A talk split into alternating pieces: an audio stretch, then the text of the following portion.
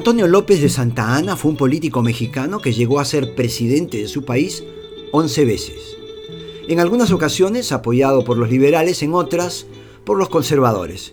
El tema es que en 1838, en la Guerra de los Pasteles, ante el ejército francés, perdió una pierna. ¿Qué hizo? Le dio cristiana sepultura. Con honores de jefe de Estado, pasearon a la pierna presidencial por toda la ciudad.